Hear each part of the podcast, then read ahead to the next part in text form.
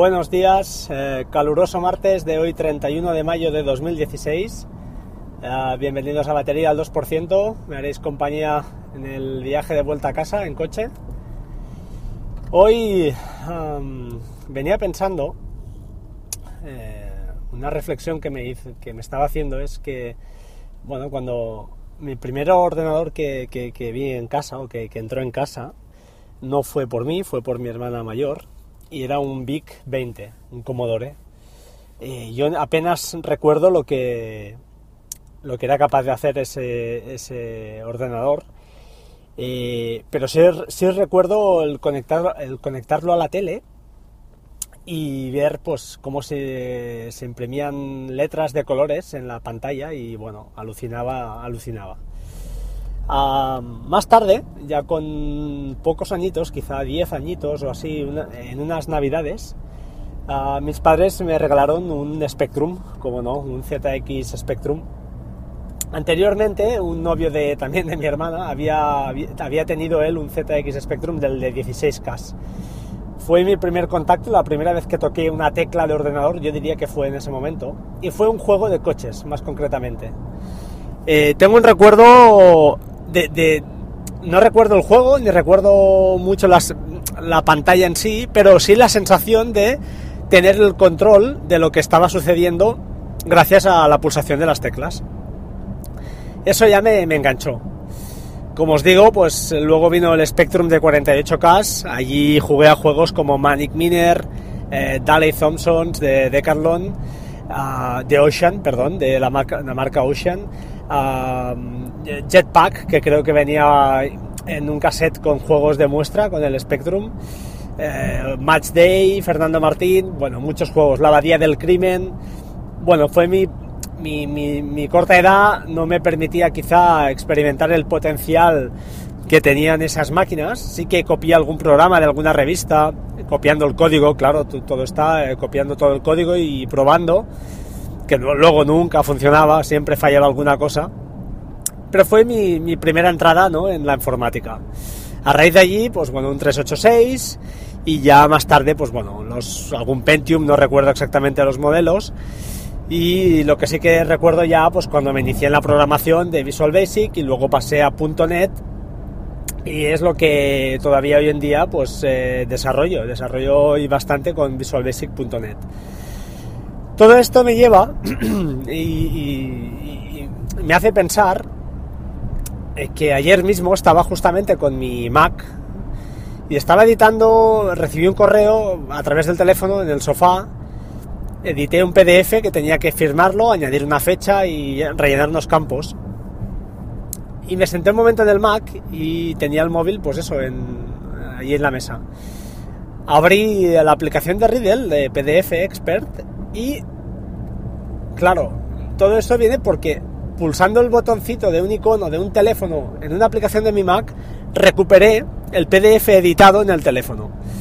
Claro, si os fijáis, el avance que, que hemos eh, tenido en 25 años, es inimaginable. O sea, yo cuando estaba jugando con mi Spectrum, eh, jamás imaginé ni fui capaz de pensar que llegaría un día en que pues de un, desde un ordenador mucho más pequeño, que es un teléfono, conseguiría editar un PDF y sentarme en mi mesa tranquilamente del despacho y recuperar ese PDF de una manera tan sencilla como, como somos capaces, de hacer hoy. Bueno, eh, es una reflexión. No sé vosotros si os parece alucinante los que tengáis treinta y pico, cuarenta o mayores mmm, y no hemos nacido en la época de Internet. Eh, el avance es, eh, es casi milagroso.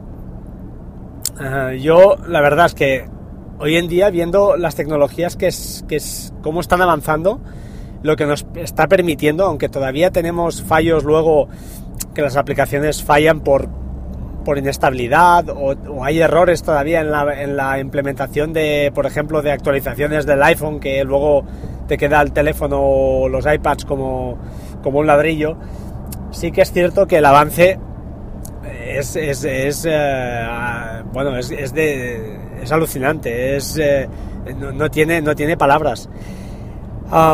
esa es mi reflexión. No sé si qué pensáis vosotros.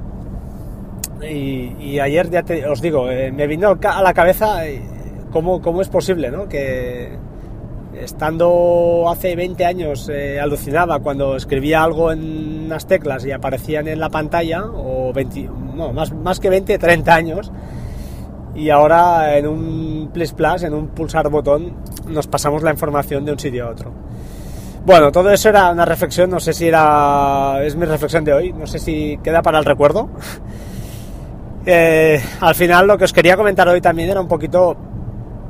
un par de aplicaciones que, que, uso. Bueno, básicamente son tres aplicaciones, o dos aplicaciones y una que va incorporada en Mac, que sirven para eso, para pasarnos ficheros de un lado al otro, ¿no? Del teléfono al Mac y viceversa. Supongo que conocéis la más reciente es Copiet. Copiet. Ah, se escribe Copiet, acabado en D. Y sirve para, pues eso, si tienes la versión en Mac y en el iPhone o en el iPad, pues te permite intercambiar todo lo que copias en un lado, eh, se, se, migra, se sincroniza en el otro. Está bien porque te permite crear listas, bueno, fotos, te permite pasar fotos, enlaces, lo que sea, ¿no? Eh, esta es la más, eh, la más nueva, para que nos entendamos, la que más se ha puesto de moda, la puso, la, recomendó Vitici. Son de pago, creo, las dos. bueno, está bien, eh, funciona, funciona.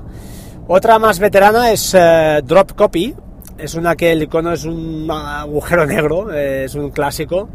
Y la verdad es que estaba muy fina. No recuerdo el precio, pero creo que no es, no es tan cara como la de Copiet y la recomiendo totalmente. Esta además te permite pues con dos clics sincronizar, pasarte el portapapeles, una foto, un fichero, lo que sea. Está bien, está muy chula. Os la recomiendo. Y la tercera opción que hace magia también, que es lo que nos permite hacer magia entre, entre dispositivos y que es la que yo particularmente uso cuando sincronizo sobre todo del móvil al Mac, es AirDrop. AirDrop para mí eh, es magia pura, funciona. Yo he oído quejas, he oído que no iba bien, no lo sé. Yo, como soy un switcher relativamente reciente, no he vivido quizás esa, esa época.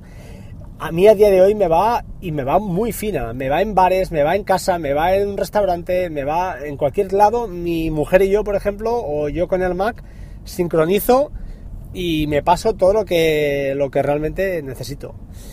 Eh, no sé qué pensaréis vosotros, en mi caso ya os digo, son estas tres alternativas que, tengo. Em, si, si podéis recomendar alguna, si me he olvidado alguna que penséis que sea mejor por algún motivo, por favor hacedmelo saber. De acuerdo, eh, en principio nada más por hoy, simplemente recomendaros que si podéis me dejéis una reseña en iTunes, ya sé que no es, da, da, pereza, pero eh, me iría muy bien. Y nada, los métodos de contacto. Eh, estoy en arroba batería 2% en Twitter.